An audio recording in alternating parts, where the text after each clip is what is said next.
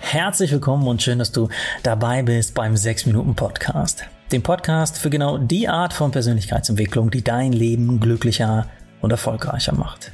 Das Ganze mal faktenbasiert, wissenschaftlich fundiert und wirklich auch im Alltag umsetzbar. Ich bin Dominik, genauer gesagt Dominik Spenst. Spenst wie das G-Spenst, das du schon kennst. Und ohne G am Anfang. Ich bin der Autor der 6 Minuten Journals und freue mich auf die nächsten 6 Minuten mit dir. Es gibt eine Geschichte, die mir immer wieder begegnet. Es geht um zwei Mönche, die auf ihrer Reise an einen Fluss kamen. Am Ufer stand eine junge Frau, die dringend auf die andere Seite musste, aber Angst hatte, von der starken Strömung des Flusses mitgerissen zu werden. Der ältere der beiden Mönche näherte sich ihr und nachdem die Frau ihr Dilemma erklärte, hob er sie ohne zu zögern auf seine Schultern und trug sie sicher durch das Wasser auf die andere Seite. Danach setzten die beiden Mönche ihre Reise schweigend fort. Der jüngere Mönch aber konnte einfach nicht aufhören, über das Verhalten des älteren Mönchs nachzudenken. Nach vielen Stunden des Grübelns brach er schließlich das Schweigen und sagte, das war unangemessen. Als Mönch sollten wir keine Frau berühren. Und was antwortete der ältere Mönch?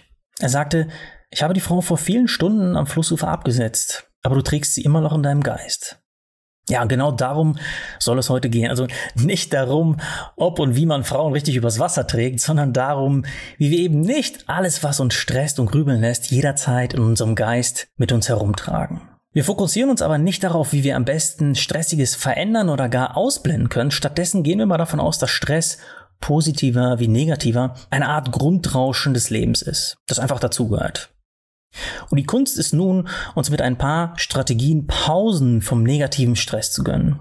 Und zwar Pausen, in denen wir nicht nur so halb, sondern so richtig abschalten und uns erholen können. Denn viel zu oft schafft es die, ich nenne es mal, trubelige, manchmal auch negative Alltagsenergie von einem Lebensbereich in einen anderen, in dem sie eigentlich absolut nichts zu suchen hat. Und das wiederum trübt viel zu viele schöne Momente. Und so ist der schöne Familienausflug dann doch ganz schnell im Eimer, wenn der unverschämte Nachbar die verdammt enge Projektdeadline oder was auch immer plötzlich mit auf der Sonntagspicknickdecke sitzt.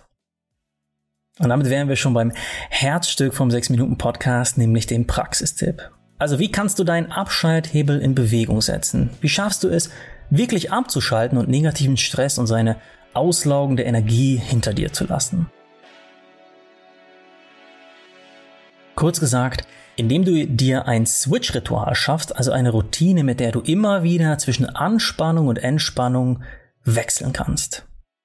Ein Switch-Ritual ist der bewusste Wechsel, also Switch zwischen einem fordernden Lebensbereich, in dem du Leistung bringen musst, zu einem Lebensbereich, der für Entspannung reserviert ist. Wenn es dir zum Beispiel schwerfällt, abends nach der Arbeit abzuschalten, dann könnte ein Switch-Ritual sein, den Laptop bewusst und zwar ganz bewusst zu schließen und deine Arbeitsklamotten ebenfalls ganz bewusst gegen die Jogginghose zu tauschen. Oder wenn du sowieso in Jogginghose arbeitest, dann vielleicht zu einer anderen Jogginghose zu wechseln. Oder wenn du Stress von der Arbeit oft mit ins freie Wochenende nimmst, dann bau am Freitagabend ein Switch-Ritual ein, das dich aufs Wochenende einstimmt. Yoga, Sport, Chillen, Grillen, was auch immer es ist, du wirst schon eine Ahnung haben, was dich gut abschalten lässt. Und das Schöne an Ritualen, an Routinen generell ist, dass sie aus sich heraus schon eine beruhigende Wirkung haben. Sie können die Herzfrequenz senken und sogar nachweislich Ängste abbauen. Und je öfter du ein aktives Switch-Ritual ausführst, desto einfacher wird es für dein Gehirn, den Abschalthebel immer wieder in Bewegung zu setzen. Und so kann es einfacher von Anspannung zu Entspannung wechseln. So ein Ritual kann unheimlich effektiv sein und ja, es klingt vielleicht simpel, aber es ist alles andere als einfach. Ja? Oder wie viele Leute kennst du, die so ein aktives Entspannungsritual wie das Zuklappen des Laptops zum Beispiel wirklich bewusst ausüben? Es ist nämlich oft so, dass die meisten sich das richtige Abschalten überhaupt erst erlauben, wenn sie schon in einem ziemlich gestressten Zustand sind und dann kommen sie nicht runter, weil Abschalten auf Knopfdruck nicht einfach so funktioniert. Zumindest dann nicht, wenn man das Ganze vorher nicht trainiert hat, zum Beispiel durch ein Switch-Ritual. Bevor es also so weit kommt und der Leidensdruck viel zu groß ist, wäre doch mal so ein Ritual ein Versuch wert, oder?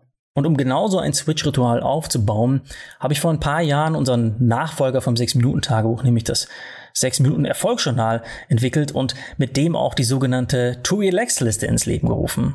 Ich hoffe, dass die To Relax Liste in 10 Jahren ein genauso etablierter Begriff wie die To-Do Liste ist, denn das kann nur dazu beitragen, dass wir auch als Gesellschaft unsere Entspannung genauso ernst nehmen wie unsere To-Dos. Und auch wenn wir davon noch weit entfernt sind, hilft die To Relax Liste mir persönlich und mittlerweile auch mehr als 200.000 Menschen, die das Erfolgsjournal nutzen, ihre Entspannungspausen, also ihre To-Relax-Liste genauso ernst zu nehmen wie ihre To-Do-Liste. Und die To-Relax-Liste hilft dir nicht nur beim Aufbau von Switch-Ritualen, sie ist auch an sich ein Switch-Ritual, weil du aktiv über deine eigenen Bedürfnisse reflektierst und darüber, was du wirklich brauchst, um heute abzuschalten.